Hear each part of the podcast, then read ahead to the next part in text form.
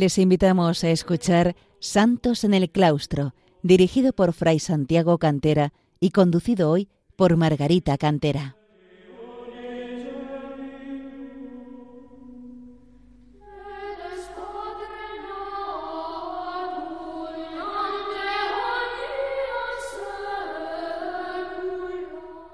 Queridos oyentes de Radio María, bienvenidos al programa Santos en el Claustro, en el que queremos acercar a los hombres de nuestro tiempo el ejemplo de tantos monjes y monjas que a lo largo de los siglos han alcanzado la santidad en su, vida retirada de oración y sacrificio en el claustro de los monasterios. Voy a dedicar este programa y el siguiente a una santa de nuestro tiempo, natural de Madrid, fallecida en 1974 y canonizada en 2003 por San Juan Pablo II en su último y emotivo viaje a España. Se trata de Santa Maravillas de Jesús, y voy a empezar con las primeras palabras de una de las varias biografías que sobre ella se han escrito, en concreto la publicada por las Carmelitas Descalzas de su última fundación, el monasterio de la, Aldehuela, donde descansan sus restos y que lleva por título Si tú le dejas. Estas palabras iniciales fueron escritas por el carmelita Fray Víctor de Jesús María. La Madre Maravillas de Jesús es sin duda una excelsa figura de alma consagrada a Dios en la vida puramente contemplativa, adornada de todas aquellas virtudes claustrales que practicó y enseñó a sus hijas y que hacen de los monasterios contemplativos cenáculos vivos del Espíritu Santo e irradian al mundo, como se irradia el perfume, como se irradia la luz, las más puras esencias del mensaje cristiano, dando testimonio vivido de los valores del mundo sobrenatural. Emerge esta figura insigne, continúa, en momento de crisis, confusión de ideas, inestabilidad e indecisión en la vida religiosa en general, y también en la contemplativa canónica. Continúa con un breve resumen de su, biografía, que en buena parte puede servirnos para empezar a centrar su figura. El Señor, que elige y prepara a sus siervos, a sus fieles servidores para la misión que les quiere confiar, quiso que Maravillas naciera en un hogar de alta posición social, profundamente católico y que estuviera dotada de inteligencia superior, firme voluntad, decisión y coraje, unidos a un carácter expansivo y alegre y singular bondad de corazón. La gracia divina, favorecida por una esperada educación cristiana, sublimará estos dones de naturaleza y con todo su ser se dará a la práctica de las virtudes, sobre todo de la piedad y del amor de Cristo, tanto que enamorada de él hará voto de castidad a los cinco años, y ya desde el uso de razón sentirá su llamada a la vida religiosa. La vida de Santa Maravillas es un reflejo de cómo puso en obra la recomendación de su madre Santa Teresa de Jesús. Dejémonos en las manos de Dios, permitiendo que Dios fuera moldeando su vida y sus virtudes, dejando que sólo Él la guiase por medio de sus confesores y directores espirituales. Confianza plena en Dios, abandono en sus manos. Nació Maravillas la céntrica madrileña carrera de San Jerónimo el 4 de noviembre de 1891. Su padre, don Luis Pidalimón, era embajador de España ante la Santa Sede. Pero poco antes de cumplirse el tiempo del parto, el matrimonio se trasladó a Madrid para que la niña naciera aquí. Tanto su padre como su madre, Cristina Chico de Guzmán, eran profundamente cristianos. Quizás, como ejemplo ante la tibieza de muchos políticos de nuestro tiempo, podemos destacar que don Luis, marqués de Pidal, tuvo una activa presencia en la política nacional, no ocultando nunca su fe en una época en que ya se atisbaba el desprecio y la persecución a la Iglesia. Bueno, recordemos que ya en el siglo XIX hubo una sangrienta persecución con la matanza de un grupo numeroso de frailes en concreto en Madrid. Maravillas era la pequeña de cuatro hijos.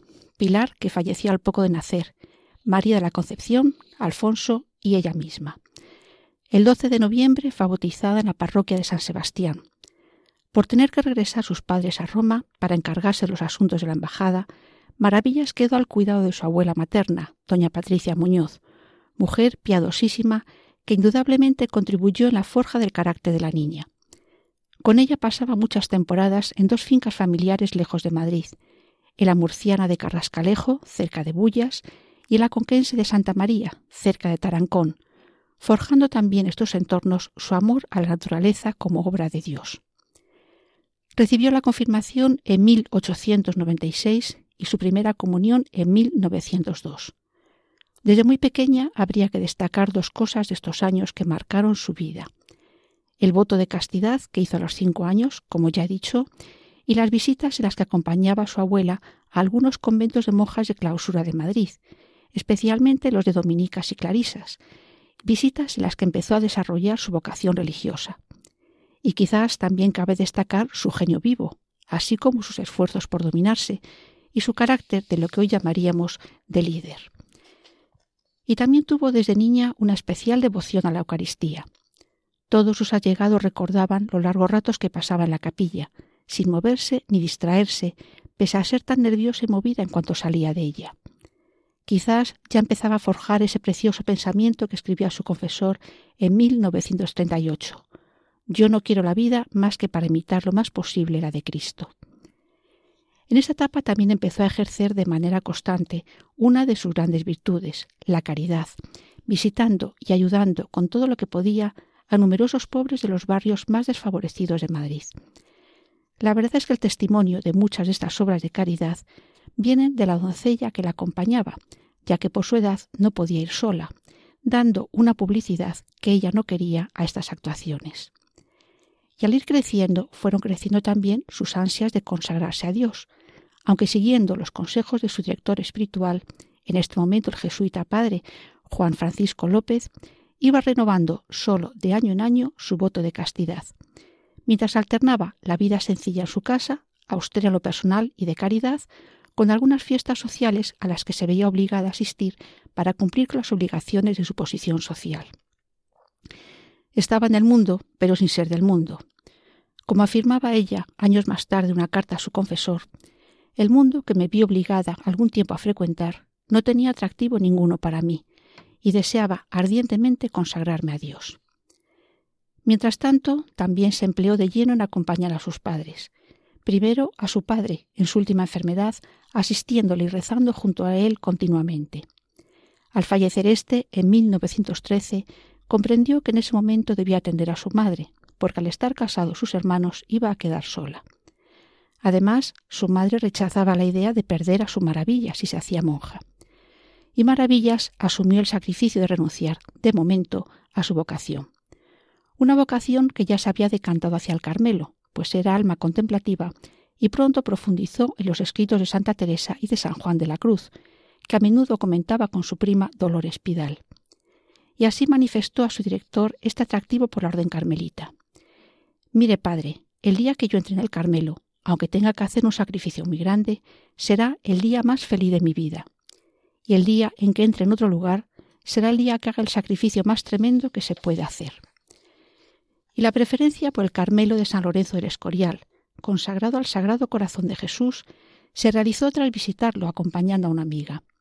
Este monasterio, situado en la parte más alta del pueblo, había sido fundada por la que sería su primera maestra de novicias, Sor María Josefa del Corazón de Jesús. Pero su madre seguía aferrada a maravillas, y su director alargaba su voluntad de retirarse del mundo, hasta que Dios dispuso cómo se doblegaría la voluntad materna. Toda su familia, estando en San Sebastián, pasó la terriblemente conocida epidemia de gripe de 1918, y ella se desvivió cuidando a todos, especialmente a su madre, hasta que ella misma cayó enferma, gravísima, pensándose incluso que podía morir. Su madre entonces comprendió que si hubiera muerto de la enfermedad, la habría perdido más que si se fuera a un convento, y así le dio ese ansiado permiso el 12 de octubre de 1919, fiesta de la Virgen del Pilar, Maravillas ingresó como postulante en el monasterio del Carmelo del Escorial. Cumplía sus anhelos, aunque ello suponía también el inmenso sacrificio de separarse de su madre. Y siguiendo los pasos habituales, el 21 de abril de 1920 tomaba el hábito carmelitano. Un año después, el 7 de mayo, hacía sus primeros votos. Voy a leer algunas frases sueltas del artículo que el periódico de la época El Imparcial dedicó al primero de estos actos.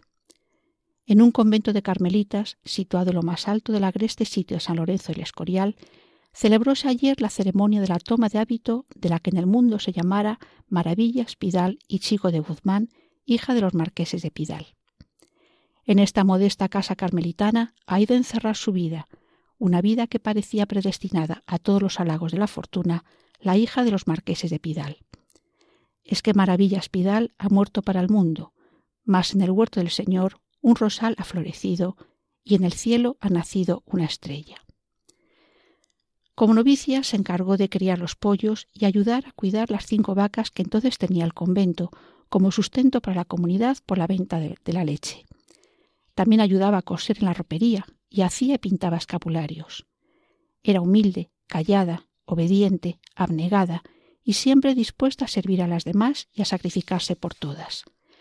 Su igualdad de carácter, su alegría sosegada, su mirada grave y serena, su unión con Dios, que se traducía en todo su exterior y su perfecto equilibrio, hacían de ella el modelo acabado de novicia carmelita, como se dice en la biografía antes citada. Y en el noviciado también se, se arraigó otra de sus grandes virtudes, la humildad. Decía ella misma que siendo postulante recibió, una gracia del Señor para librarse del sentimiento de vanagloria del que no lograba desprenderse. Al escuchar un día en el locutorio un comentario elogioso para ella, que le produjo cierta complacencia, escuchó en, su interior, y a mí me tuvieron por loco. Desde entonces, explicaba, se trocaron todos esos vanos deseos en el muy grande que desde entonces tengo de ser despreciada, y me vi, solo por la misericordia de Dios, libre de aquella tan gran miseria. Hacemos una pausa musical para escuchar a Sonia Rivas Caballero cantando una poesía, una poesía vinculada a la, a la poética carmelitana.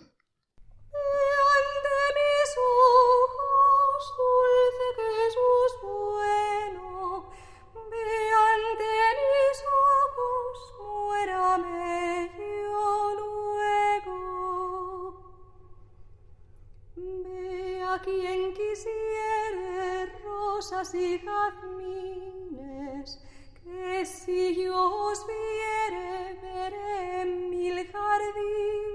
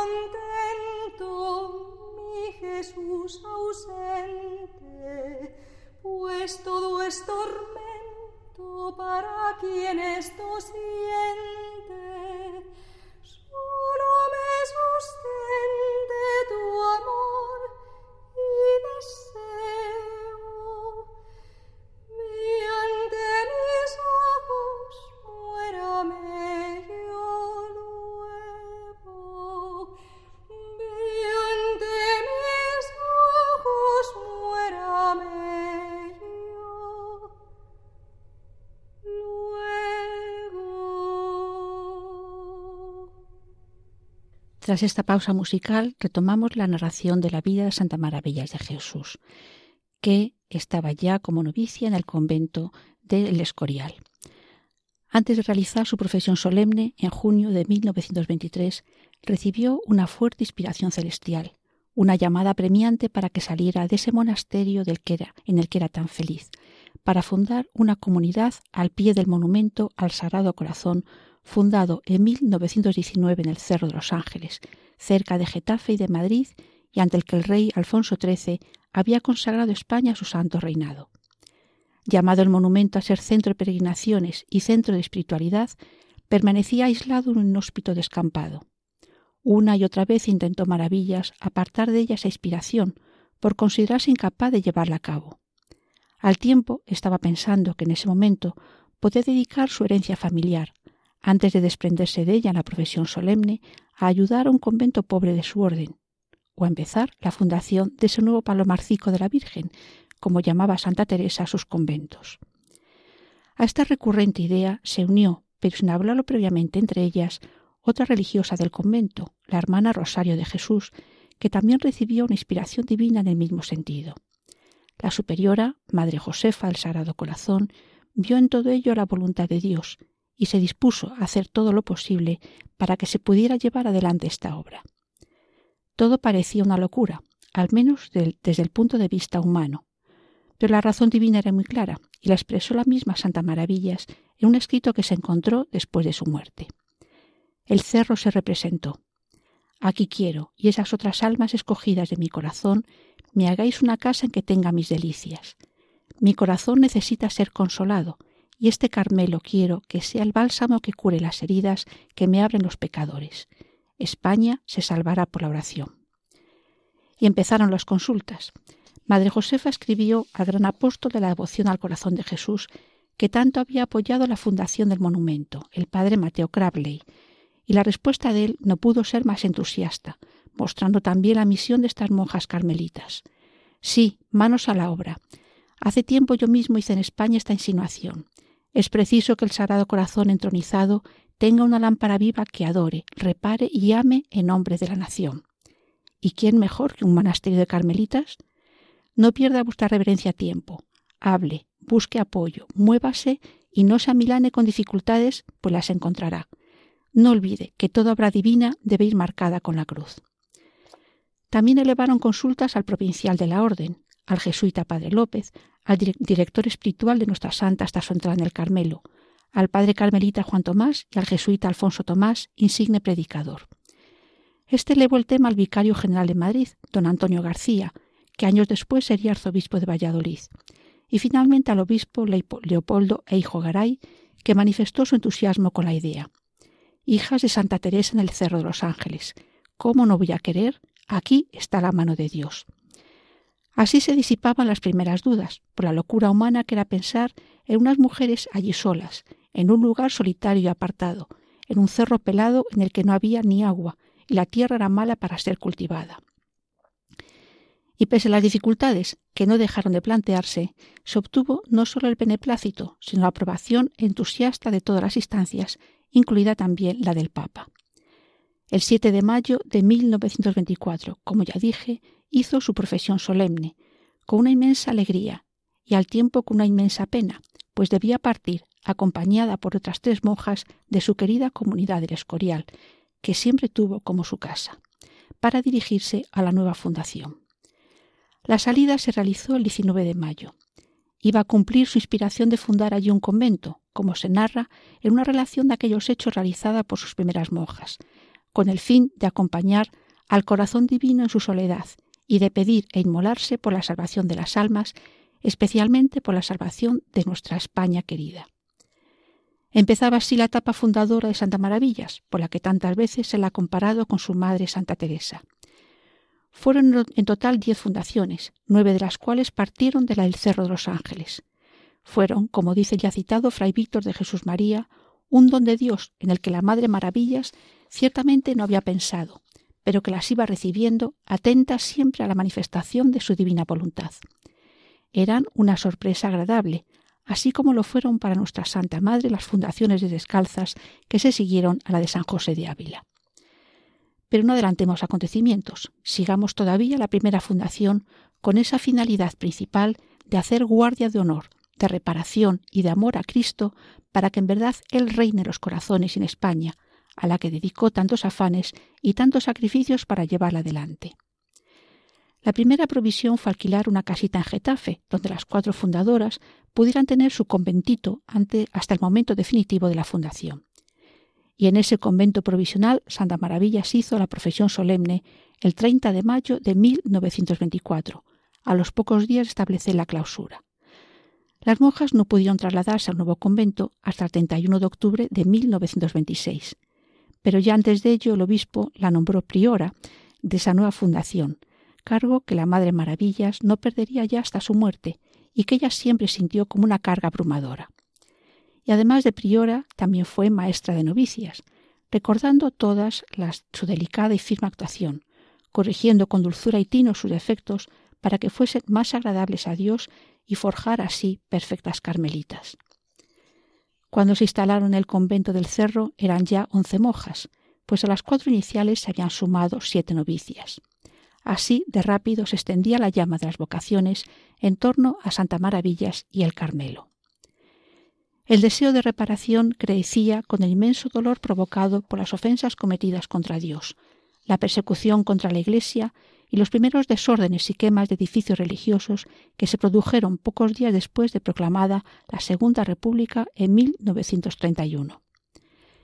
En esos momentos las monjas tuvieron que salir del convento para obedecer la orden del obispo. Madre Maravillas también obedeció. Salió del convento, pero se quedó en el cerro, en la casa de los capellanes con dos hermanas para velar por su monumento. Como al día siguiente el obispo dejó a las monjas la libre elección sobre su regreso, todas volvieron inmediatamente, con todos los riesgos que ello conllevaba. Y el horror por las ofensas contra Dios crecía en estas almas santas, y así, con cierta frecuencia, escribía la santa. Además, yo, yo no sé lo que me pasa. El sufrimiento por las ofensas de Dios, por ver a España lejos de Él, es cada vez más grande. A veces tengo que procurar olvidar un poco lo que pasa, pues no puedo con ello. Además de las velas nocturnas que establecieron para vigilar desde una ventana el monumento, Maravillas pidió a Roma permiso, que le fue concedido, para salir las monjas en caso de ataque y rodear la imagen. Nos puede parecer una muestra de ingenuidad, porque ¿qué iban a hacer unas pobres y desarmadas monjas? Pues lo más importante, porque decían, si el Señor tiene que escuchar gritos de odio, que pueda oír también nuestras alabanzas. Estaban, pues, dispuestas al martirio, por no dejar solo a su Señor. Y en medio de esa situación difícil también vivió con inmenso dolor, pero con plena confianza en Dios, la enfermedad y muerte de su madre en enero de 1932. Perdía también un importante apoyo humano, ya que su madre con frecuencia acudía al cierro, y aunque no viese a su hija, llevaba algunas cosas que sabía necesitaban las monjas, o comida y otros donativos que mucho las ayudaron en esos momentos iniciales aun en medio de las dificultades que se vivían en nuestra patria y de la incertidumbre e inseguridad de aquellos años, la Madre Maravilla puso en marcha su, su, segunda fundación, en este caso en la provincia de Kerala, en la India, a petición del obispo de aquella diócesis que era un carmelita español, Fray Buenaventura Arana. Así se fundó el convento de Kotayam, con la marcha de siete monjas, pero no de la Madre Maravillas, a la que se obligó a permanecer en el cerro por considerar que allí era más necesaria. Aquellas monjas afrontaron no solo un viaje largo y no exento de peligros, sino también las incomodidades de un clima tropical y sin renunciar a su hábito de lana. Pero como toda obra de Dios, pronto prosperó ese nuevo palomarcico de la Virgen y se llenó de vocaciones nativas. En la puesta en marcha de esta fundación hubo muchas muestras de la plena confianza de nuestra santa en la providencia divina. No había dinero ni para el traslado de las monjas pero milagrosamente empezaron a llegar aportaciones y donantes que hicieron posible el convento, pobre, eso sí, pero un nuevo Carmelo y en la India, y del que pronto nacieron otros dos. Mientras tanto, la situación en España se complicaba cada día, y al estallar la guerra el 18 de julio de 1936, en Madrid se desató, podríamos decir que de nuevo, una terrible persecución contra la Iglesia, los sacerdotes y religiosos, como ya hemos visto en otros programas dedicados a nuestros mártires. Y el, cierro, el cerro de los ángeles no iba a librarse la persecución. Más aún, podemos pensar el odio del demonio que tenía y tiene hacia ese bendito lugar de oración y de consagración de España al Sagrado Corazón de Jesús. Dejamos de momento la vida Santa Maravillas de Jesús en este momento. El próximo programa retomamos y terminaremos la narración de la vida de esta santa. Les recuerdo que pueden escuchar de nuevo el programa en el podcast, así como ponerse en contacto por escrito con nosotros en el correo electrónico santosnelclaustro@radiomaria.es.